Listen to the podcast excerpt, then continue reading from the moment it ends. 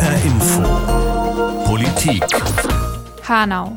Das ist für mich nicht nur der Name einer Stadt, sondern steht seit zwei Jahren auch für den rassistischen Anschlag, bei dem neun Menschen ermordet wurden, weil sie für den Täter Fremde waren. Was hat sich jetzt, zwei Jahre nach dem Anschlag, verändert? In Hanau, aber auch darüber hinaus. Und wie geht es den Angehörigen heute? Darum geht es in der nächsten halben Stunde, in der Sendung Zwei Jahre nach dem Anschlag, was Hanau verändert hat. Ich bin Lisa Muckelberg. Jeder Mensch auf der Erde hat Recht zu leben, ist nicht zu nehmen. Gökhan, Sedat, Nessa, Mercedes, Hamza, Willi Viorel, Fatih, Ferhat, Kaloyan. Der Hanauer Rapper Aksu nennt in seinem Song Wo wart ihr die Namen der Menschen, die am 9. Februar 2020 in Hanau ermordet wurden. Die kompletten Namen sehe ich jeden Tag. Sie stehen auf einem großen Sticker, der an meiner Pinnwand hängt.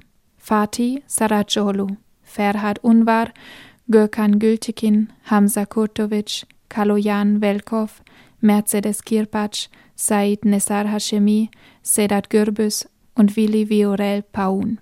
Darüber steht Say their names, also sag ihre Namen. Sie sollen nicht in Vergessenheit geraten. Zwei Jahre ist der rassistische Anschlag in Hanau an diesem Wochenende her und in fast 70 Städten überall in Deutschland finden Gedenkveranstaltungen statt. Große Aufmerksamkeit also am zweiten Jahrestag.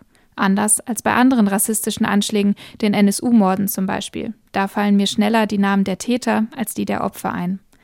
Ich frage mich, was bei Hanau anders ist, was sich verändert hat, dass der Anschlag stärker im kollektiven Gedächtnis geblieben ist und wir die Opfer besser kennen als die Täter. Dazu spreche ich im Laufe der Sendung mit Heiko Schneider, unserem Reporter für Hanau, der von Anfang an ganz nah im Geschehen war und dran geblieben ist. Außerdem unterhalte ich mich mit Lisa Persinen, die die Beratungsstelle Response Hessen leitet, an die sich Opfer von rechter Gewalt wenden können. Und ich spreche mit Ayla Kurtovic, die am 19. Februar 2020 ihren Bruder Hamza verloren hat. Sie ist 26 Jahre alt, Steuerfachwirtin in Hanau und sie ist mir vor allem durch ihre bewegende Rede bei der Trauerfeier nach dem Anschlag im Kopf geblieben. Ich wurde gefragt, ob ich Hass spüre. Nein, ich empfinde keinen Hass. Ich möchte an dieser Stelle deutlich machen, dass Hass den Täter zu seiner rassistischen Tat getrieben hat. Damit liegen Hass und Rassismus sehr nah beieinander. Ich will, dass wir uns alle von Hass abgrenzen. Das fand ich sehr beeindruckend, dass sie sagt, sie empfindet keinen Hass bei all dem Schmerz, den sie und ihre Familie erleiden muss. Ist das immer noch so? Wie geht es ihr, jetzt zwei Jahre nach dem Anschlag? Das frage ich Ayla Kurtovic als erstes. Mm, ich würde sagen, unverändert. Also der erste Schock, der ist natürlich ähm, überwunden, wenn das der richtige Begriff dafür ist. Aber der Schmerz sitzt noch tief. Man sagt zwar, die Zeit halt die Wunden, aber eigentlich lernt man da nur mit dem Schmerz und mit dem Verlust umzugehen. Also es kommt mir nicht so vor, wie als wäre der Anschlag jetzt zwei Jahre her. Es gibt Tage, da kommt es einem so vor, wie als wäre das erst gestern gewesen, weil alles noch so präsent ist. Sie sind Teil der Initiative 19. Februar Hanau. Welche Rolle hat die Initiative denn für Sie in den letzten zwei Jahren gespielt? Also das ist praktisch so eine Art Zusammensetzung aus Unterstützern und den Familien.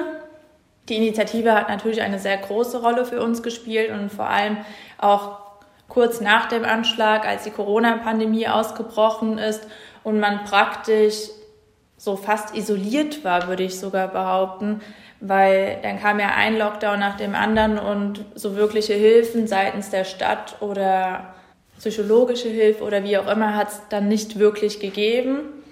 Und die Initiative hat praktisch diese Lücke gefüllt und war dann für uns Angehörige da. Es war dann, es wurde ein Ort geschaffen, wo man sich treffen konnte, natürlich unter den Corona-Auflagen, aber es hat gut getan zu wissen, dass man nicht alleine ist und dass es Menschen gibt, die äh, für einen da sind.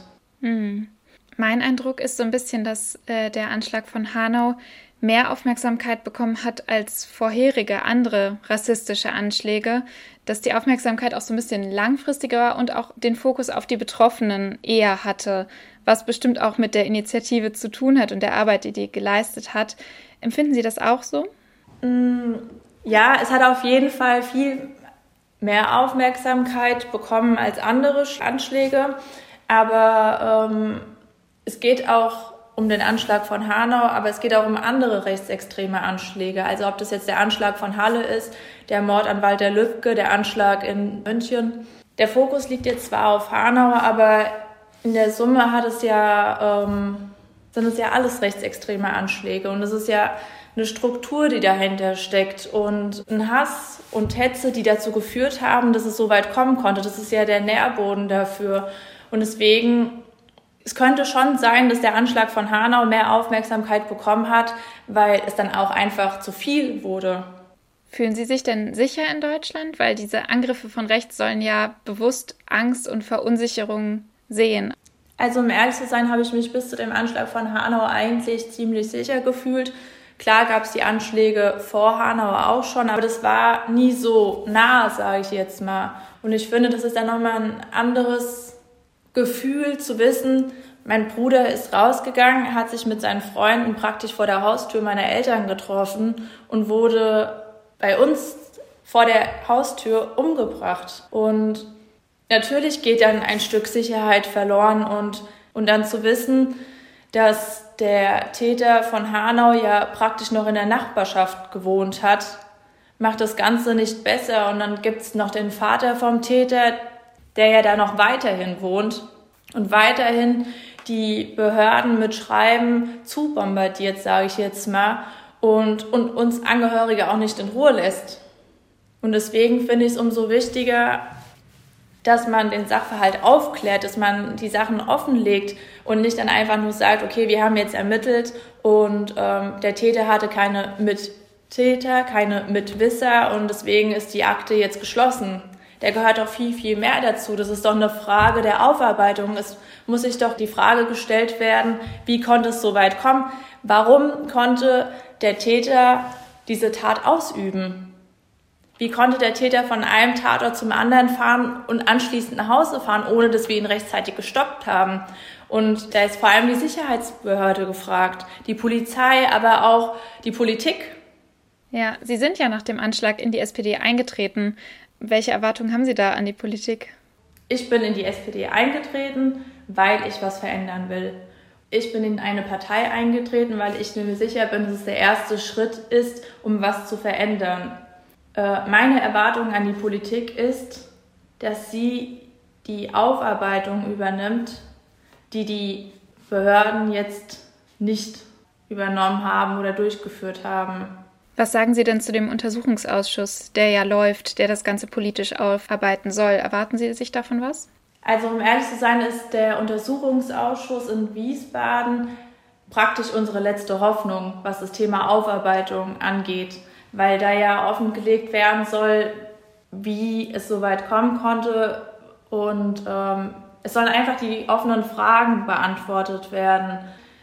Ehrlich gesagt, war ich anfangs total optimistisch, aber nach den ersten Sitzungen war ich ehrlich gesagt auch etwas enttäuscht, weil die Haltung einiger Politiker, sage ich jetzt mal, nicht die ist, die ich mir gewünscht hätte. Weil wenn man dann ähm, am Ende nach einer Sitzung Zeitungsinterviews gibt und dann sagt, es seien alles nur Mutmaßungen und dann praktisch das alles kleinredet, Fühlen Sie sich da nicht ernst genommen als äh, Betroffene, als Angehörige? Also ich finde, das Problem bzw. der Anschlag an sich wird nicht ernst genommen, weil es wird immer alles relativiert, indem man dann sagt, okay, es war ein verwirrter Einzeltäter, okay, er hatte jetzt zwar eine rechtsextreme Gesinnung, aber es wird immer dieser Fokus des Einzeltäters in den Vordergrund gestellt. Und da finde ich, machen sich die Behörden, also auch die Politik, ist sich einfach viel zu einfach, weil diese Einzeltäter, die gibt es nicht. Auch diese Einzeltäter, die jetzt nicht in irgendwelchen Gruppen unterwegs sind, die radikalisieren sich ja irgendwo. Und nur weil sie jetzt nicht draußen irgendeiner Kameradschaft angehören, sondern sich zu Hause im Internet radikalisieren, spielt es für mich oder sollte es für uns alle und vor allem auch für die Sicherheitskreise ja eine viel, viel größere Rolle spielen. Und da finde ich schon, dass das Problem einfach nicht ernst genommen wird. Was fordern Sie? Eine Aufklärung. Eine vollständige und lückenlose Aufklärung. Glauben Sie, die wird es geben? Ich weiß es nicht, ich hoffe. Aber da geht es nicht nur um die Frage zum Täter, ob es da Mittäter, Mitwisser gibt. Es geht eher darum, wie es so weit kommen konnte. Wie konnte dieses gesellschaftliche Klima so weit dafür sorgen, dass Menschen offensichtlich so ein abscheuliches Weltbild haben und andere Menschen einfach nur aufgrund ihrer Herkunft umbringen. Oder einfach nur, weil sie der Überzeugung sind, sie würden nicht dazugehören. Wer entscheidet denn darüber, wer dazugehört und wer nicht? Und an dieser Stelle finde ich es umso wichtiger, vor allem sich bewusst zu werden, was man von sich gibt. Ob das jetzt zum Beispiel in der Gesellschaft ist, im Alltag, ob es aber auch die Politiker an sich sind. Ayla Kurtovic, Schwester des ermordeten Hamza Kurtovic. Sie fordert eine schonungslose Aufklärung und dass wir Rassismus auch als Zivilgesellschaft entschieden entgegentreten, damit Hanau sich nicht wiederholt. Direkt nach dem Attentat brauchten die Angehörigen, die Überlebenden und die Zeuginnen natürlich Betreuung und Unterstützung. Und die gab es unter anderem von Response Hessen, so zum Beispiel auch für die Eltern von Ayla Kurtovic. Die Beratungsstelle hilft bei Fällen von rechter Gewalt und wird organisiert von der Bildungsstätte Anne Frank. Außerdem werden hier die Fälle von Rassismus und Antisemitismus auch dokumentiert. Jedes Jahr werden es mehr, das sagt nicht nur die Erfahrung der Beratung, sondern auch vorläufige Zahlen vom Bundeskriminalamt. Rund 19.000 rechtsmotivierte Straftaten waren es 2021 bundesweit, das sind mehr als 50 pro Tag. Ich spreche mit der Leiterin von Response, Lisa Persinen. Die Beratungsstelle war ja eine der ersten Anlaufstellen für die Betroffenen von Hanau. Kümmern Sie sich immer noch um sie? Das tun wir auch heute noch, absolut. Ähm, wir beraten, unterstützen Betroffene des rechtsterroristischen Anschlags in Hanau. Genau, also es ist tatsächlich auch nicht nur die Hinterbliebenen, es ist eine sehr große betroffenen Personenzahl. Was genau machen Sie da denn? Was, was brauchen die Leute da? Ja, es ist sehr individuell. Ähm, es sind ja von Hinterbliebenen, Eltern, PartnerInnen, Geschwister, Kinder, also auch verschiedene Altersgruppen.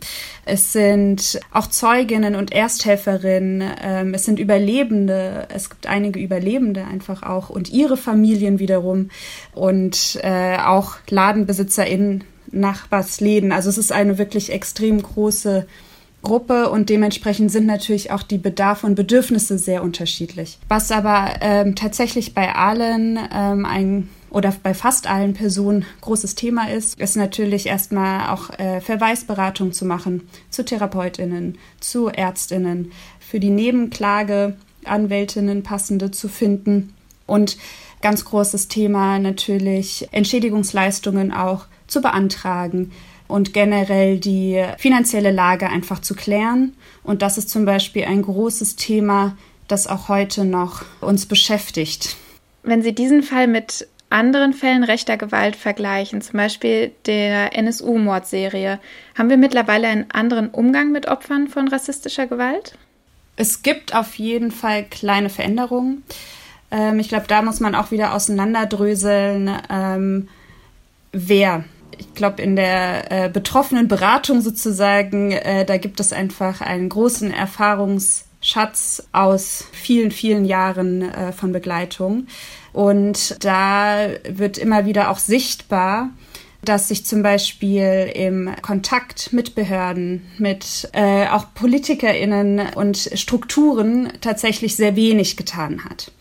Also zum Beispiel die Betroffenen selbst hören ganz viel an großen Worten, aber es passiert nichts. Also zum Beispiel auf politischer Ebene jetzt. Und wir wissen ja auch, dass es eine große Leerstelle in Behörden tatsächlich, in diesen Strukturen, ein, eine Traumasensibilität zu haben, zu verstehen, wer sitzt mir da gegenüber, ähm, was bedeutet das, äh, was brauchen die Menschen tatsächlich und wie kann ich sie unterstützen. Und natürlich fehlt auch eine ganz klar eine rassismuskritische und antisemitismuskritische Grundhaltung. Auch da machen die Menschen auch immer noch, ähm, nach so vielen Jahren, sage ich mal, die Erfahrung, dass sie auf ein Unverständnis stoßen, dass ähm, sie nicht als Expertinnen des Erlebten anerkannt werden. Sie müssen sich immer wieder erklären, sie müssen immer wieder beweisen, dass sie äh, geschädigt sind. Und das ist ein extremer Kraftakt. Hm. In der öffentlichen Debatte, glauben Sie trotzdem, Hanau war dann Schlüsselmoment? Mein Gefühl dazu ist, dass, dass sich tatsächlich ein bisschen was geändert hat, dass man den Opfern zugehört hat, dass man die Namen kennt zum Beispiel. Teilen Sie das? Ja, zum Teil. Ähm, in dem Sinne hat sich in der Zivilgesellschaft ein wenig sich ähm, was verändert, dass der Fokus ähm, von der Täterperspektive ein wenig weggekommen ist zu dem Fokus eben auf die Opfer selbst. Also wer sind die Personen, wer sind die, die Geschichten hinter dem, dem jeweiligen Menschen, ähm, dass es ähm, eben nicht das die Täter, ähm, das ist ja auch, also ich nehme da gerne auch Halle immer noch mit rein, weil das einfach sehr nah auch beieinander liegt, die beiden ähm, Attentate. Ähm, das sind Botschaftstaten. Ähm, die Täter wollen eine bestimmte Gruppe von Menschen treffen, ganz direkt ähm, und damit auch was bewirken und eben auch andere Menschen damit verunsichern und treffen. Und da ist es aber eben wichtig, dass nicht nur die Personen, die dieser Community oder den Gruppen angehören, sich erinnern und laut sind, sondern eben auch die ganze Gesellschaft. Und das ist zum Teil. Es gibt natürlich auch ähm, auf jeden Fall aus Zivilgesellschaft besonders ähm, viele Personen, die sehr unterstützen oder sehr daran beteiligt sind, ein Gedenken und Erinnern hochzuhalten. Das merkt man jetzt zum Beispiel auch wieder für den zweiten Jahrestag, dass sehr, sehr viele dezentrale Kundgebungen geplant sind in ganz Deutschland. Da passiert was, aber es ist wichtig, dass eben nicht nur an den Jahrestagen erinnert wird, sondern auch generell eine Sensibilität herrscht und oder da ist in unserer Gesamtgesellschaft. Und es gibt einfach viele Menschen, die auch sagen, ähm, es reicht jetzt wir haben genug gehabt, aber das darf nicht passieren. Es darf eben nicht äh, zurück in Anführungsstrichen zur Normalität gehen, weil äh, die gibt es nicht. Vor allem für die, die direkt vom Anschlag betroffen waren, gibt es diese Normalität nicht, von der Lisa Persinen von Response spricht. Auch in der Stadt Hanau gibt es das nicht. Das weiß am besten mein Kollege Heiko Schneider. Er kommt aus Hanau, lebt dort und hat für uns seit dem Anschlag immer wieder darüber berichtet. Er steht in engem Kontakt mit den Betroffenen. Heiko, wenn du zurückblickst auf die letzten zwei Jahre, was hat sich getan? Ja, also ich finde, man konnte ganz gut beobachten, ähm, ja, vor allem Menschen mit ausländischen Wurzeln hat der Anschlag, mit denen hat er was gemacht. Also in den ersten Tagen und Wochen nach dem Anschlag, teilweise auch Monate danach, da haben mir viele Menschen erzählt, sie fühlen sich unsicher, sie sind unruhig, haben Angst, Angst, dass sowas nochmal passiert wie dieser Anschlag, Angst, dass vielleicht auch andere Menschen in Hanau ähnlich ticken wie der Attentäter. Und das hat ja viele Menschen verunsichert, weil sie vorher dieses Gefühl in Hanau einfach nie hatten. Viele Menschen haben mir gesagt, gesagt, Rassismus, das war für sie hier in Hanau nie ein Thema, jetzt aber eben schon. Mittlerweile sind diese Stimmen wieder leiser geworden, da hat sich also was getan. Die Angst und Sorgen, die sind erstmal wieder weg. Mein Gefühl ist, das ist auch so, weil die Hanauer Stadtgesellschaft gezeigt hat, dass es dafür einfach keinen Grund gibt für diese Sorgen. Wie hat der Anschlag denn die Stadt verändert? Also was hat es mit Hanau gemacht? Ja, in den ersten Tagen nach dem Anschlag, da sind ja Bilder um die Welt gegangen von tausenden Menschen, die hier auf den zentralen Marktplatz gekommen sind. Die sind bei Demonstrationen gemeinsam durch die Stadt gezogen. Zentraler Satz damals war ja, Hanau steht zusammen. Und ich finde, das hat sich bis heute nicht verändert. Ich habe im Laufe der Zeit immer wieder mit Hinterbliebenen des Anschlags gesprochen und die haben mir gesagt, sie nehmen das auch so wahr. Also der Anschlag, der ist hier in Hanau immer noch ein großes Thema in persönlichen Gesprächen oder in den sozialen Netzwerken und ich sehe auch bis heute immer wieder Menschen an den Tatorten. Da gibt es ja mittlerweile Gedenktafeln, da bleiben Menschen stehen, die schauen sich das an, lesen, was da auf diesen Tafeln steht und halten da einfach inne. Also dieser Anschlag, der gehört jetzt einfach dazu zu Hanau. Anschläge oder gerade auch rassistische Anschläge gab es ja auch vorher schon, zum Beispiel die NSU-Morde. Mhm. Was ist denn das Besondere in Hanau und in dem Umgang damit? Ja, also ich finde, da gibt es mehrere Aspekte. Also bei vielen Anschlägen wird ja viel auch über den oder die Attentäter berichtet. Der steht dann oft im Fokus. Das ist hier, finde ich, nicht so sehr der Fall.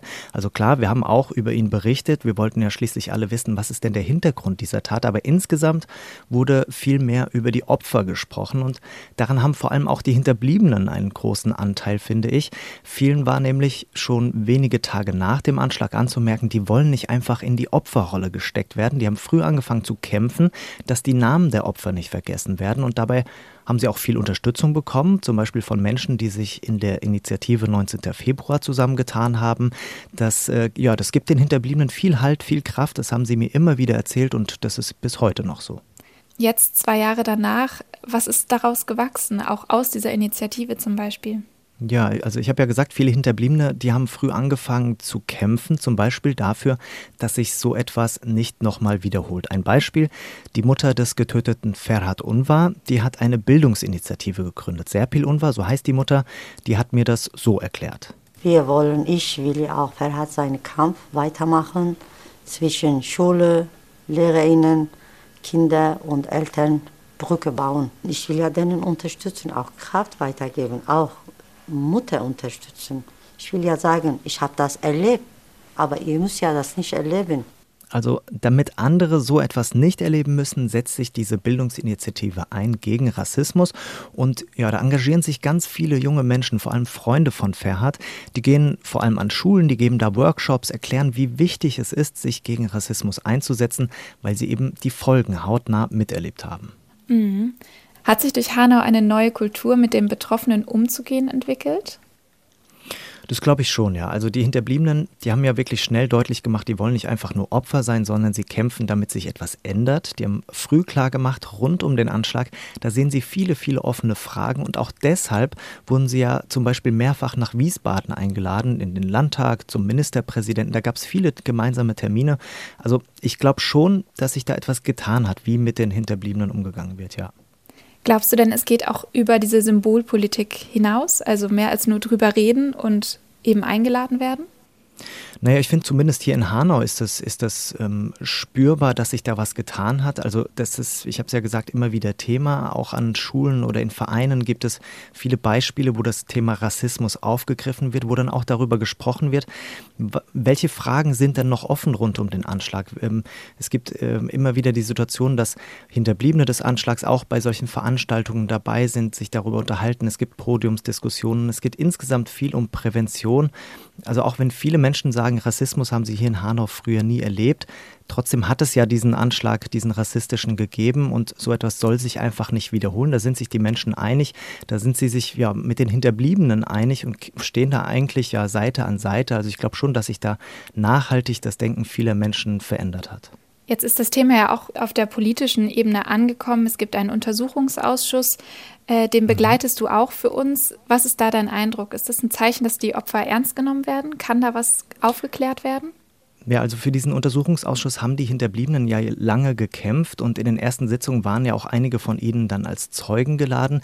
Diese Sitzungen, das hast du gerade gesagt, die habe ich in Wiesbaden verfolgt und mein Eindruck, ja, der war ganz unterschiedlich. Also es gibt Fraktionen oder zumindest einige Vertreter dieser Fraktionen, die versuchen, Kritik an der Landesregierung so ein bisschen runterzuspielen. Auf der anderen Seite gibt es aber eben auch diejenigen, die ja, den Finger in die Wunde legen. Ich denke, entscheidend, was den Ausgang dieses Untersuchungsausschusses angeht, entscheidend wird sein, wie es jetzt eben weitergeht äh, in den nächsten Sitzungen. Also welche Sachverständigen oder Zeugen werden gehört? Wie wird mit deren Aussagen umgegangen? Wird zum Beispiel ja irgendwann Innenminister Beuth als Zeuge geladen und gibt es dann vielleicht auch politische Konsequenzen? Das lässt sich alles jetzt noch nicht sagen.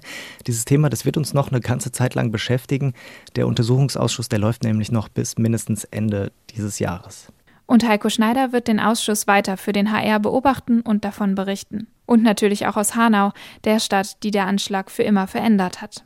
Aber hat der Anschlag vom 19. Februar 2020 jetzt auch darüber hinaus etwas verändert? Das ist ja meine Frage in dieser Sendung. Und genau so habe ich sie nochmal Ayla Kurtovic gestellt, deren Bruder Hamza bei dem Anschlag ermordet wurde. Ja, also ich glaube, es hat sich schon was verändert, aber es ist noch nicht genug.